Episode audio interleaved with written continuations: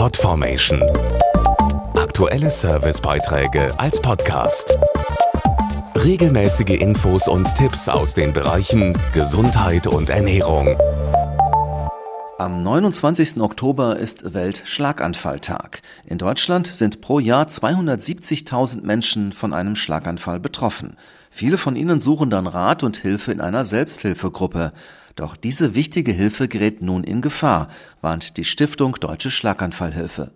Nach einem Schlaganfall ist schnelle Hilfe gefragt. Dafür hat die Stiftung Deutsche Schlaganfallhilfe in ganz Deutschland Spezialstationen zertifiziert, sogenannte Stroke Units. Mit großem Erfolg, denn heute überleben fast doppelt so viele Menschen einen Schlaganfall als vor 30 Jahren. Doch was kommt dann? Dazu Stefan Stricker von der Deutschen Schlaganfallhilfe. Der Schlaganfall ist immer noch die häufigste Ursache für Behinderung bei Erwachsenen. Viele Betroffene stürzen deshalb in die größte Krise ihres Lebens und suchen Halt in einer Selbsthilfegruppe.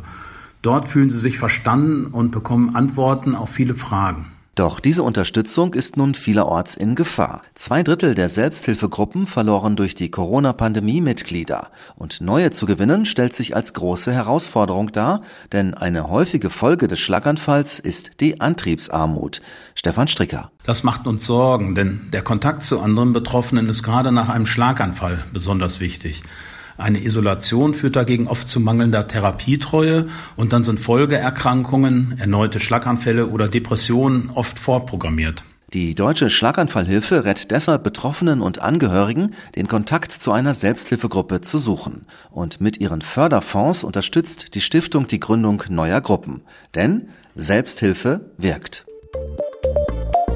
Podformation.de Aktuelle Servicebeiträge als Podcast.